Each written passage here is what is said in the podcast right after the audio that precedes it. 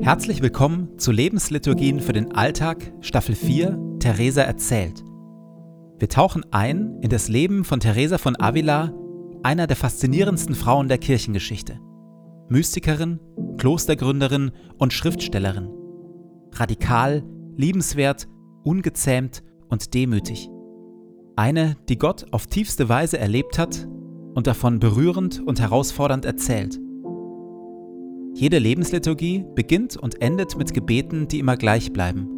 Biografische Erzählungen und Impulse in der Mitte wechseln. Am intensivsten wirken die Lebensliturgien, wenn sie in Ruhe angehört werden. Und jetzt viel Freude damit.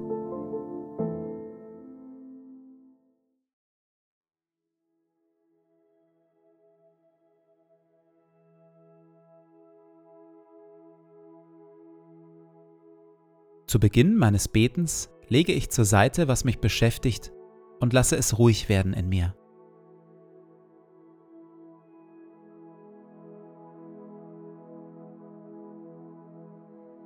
Ich atme langsam und bewusst.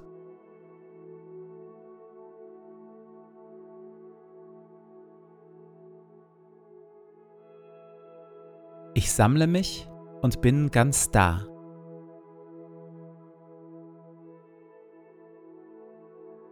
Herr, auch du bist da, wohnst in mir und füllst mich mit deiner Liebe.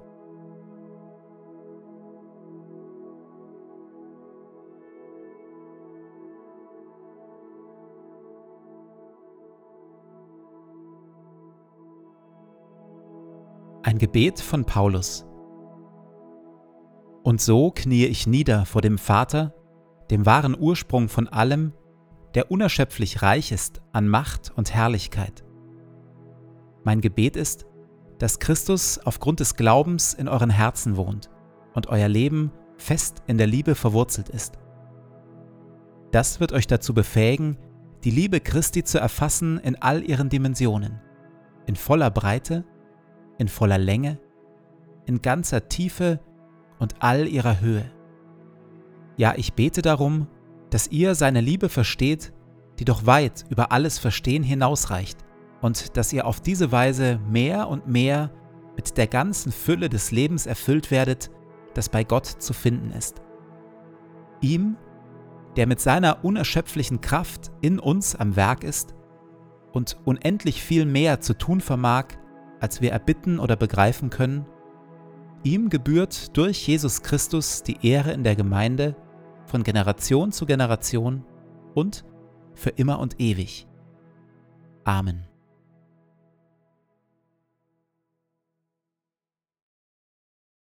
Noch am Mittag des Tages, an dem Theresa und ihre vier Mitschwestern das neue Kloster bezogen haben, wird Theresa in ihr Mutterkloster vor die Oberin und den zuständigen Aufseher gerufen.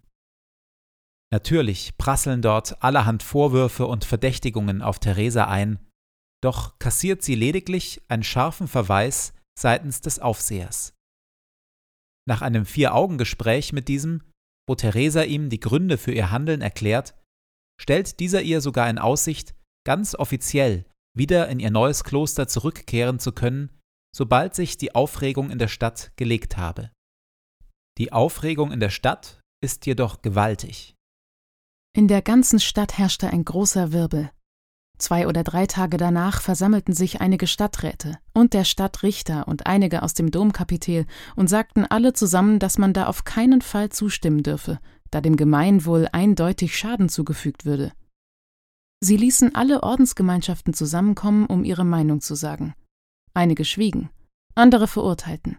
Sie kamen aber schließlich zum Schluss, dass das neue Kloster alsbald aufzulösen war der Aufruhr im Volk so groß, dass man über nichts anderes mehr sprach. Dass die Stadtgesellschaft Avilas und viele ihrer kirchlichen Würdenträger einen solchen Anstoß an Theresas kleiner, reformierter Neugründung nehmen, hat zum einen damit zu tun, dass Theresa ein komplett unabhängiges Kloster mit strenger Klausur, also ohne Besuchsmöglichkeiten, vor Augen hat. Weder kann man als Stadt in ein solches Kloster von außen hineinschauen, noch kann man mit den üblichen Mitteln Einfluss darauf nehmen, noch von diesem Kloster profitieren. Zum anderen stößt Theresas Entscheidung auf Empörung, dass das neue Kloster ein Kloster ohne eigenes festes Einkommen sein soll. Viele Bürger Avilas befürchten, dass am Ende die Stadtgemeinschaft für mögliche Kosten aufkommen muss. Theresa jedoch ist da innerlich vollkommen klar.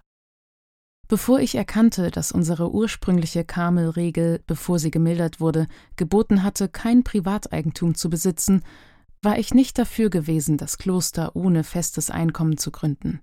Denn meine Absicht war, dass wir keine Sorge um das Lebensnotwendige haben sollten. Dabei achtete ich nicht darauf, wie viele Sorgen es mit sich bringt, Eigentum zu besitzen. Da ich nun aber wusste, wie die Regel war, und auch sah, dass es vollkommener war, konnte ich mich nicht dazu bringen, ein festes Einkommen zu haben. Auch konnte ich es nicht ertragen, reich zu sein, sobald ich mich dem inneren Beten zuwandte und Christus so arm und nackt am Kreuz hängen sah. Als ich eines Tages dieses Anliegen Gott sehr anempfahl, versicherte mir der Herr, dass es jemanden, der ihm diente, nicht am Lebensnotwendigen mangeln würde. Diesen Mangel hatte ich für mich auch nie befürchtet. Ich glaubte, alle Schätze der Welt zu besitzen, da ich mich ja entschlossen hatte, aus Liebe zu Gott zu leben. Die Stadtoberen beschließen, einen Vertreter an den Königshof in Madrid zu schicken, um dort den Fall dem königlichen Rat vorzulegen. Dort setzt ein diplomatisches Ringen zwischen Theresa Befürwortern und Theresa Gegnern ein. Erst nach monatelangem Kampf und Streit geben die führenden Männer Avilas ihren Widerstand auf. Und Teresa bekommt endlich die Erlaubnis, in ihr neues Kloster zurückzukehren.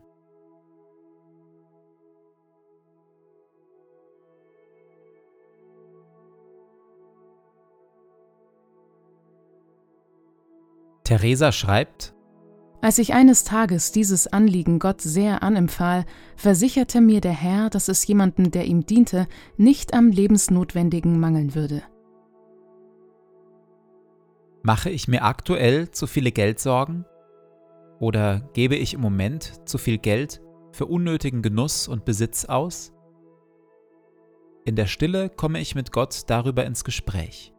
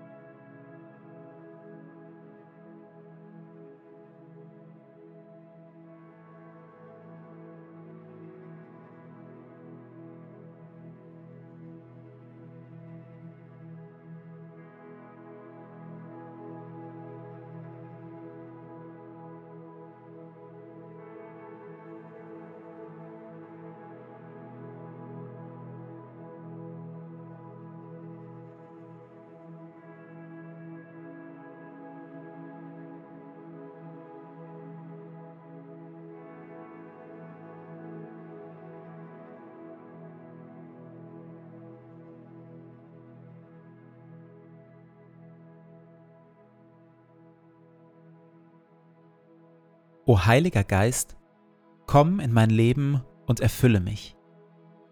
Ich für mich bin nichts weiter als ein leeres, zerbrechliches Gefäß.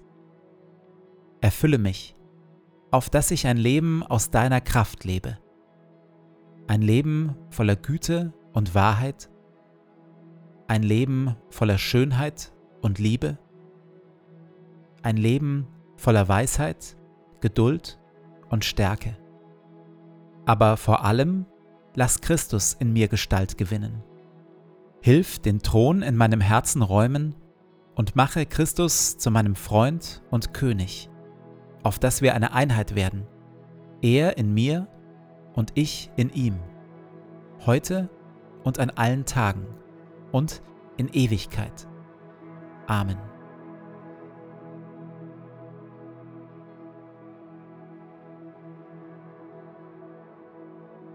Ich gehe in diesen Tag mit Worten von Theresa. Nichts soll dich verwirren, nichts dich erschrecken. Alles vergeht. Gott aber ändert sich nicht. Gott alleine genügt. Wer ihn hat, dem wird nichts fehlen.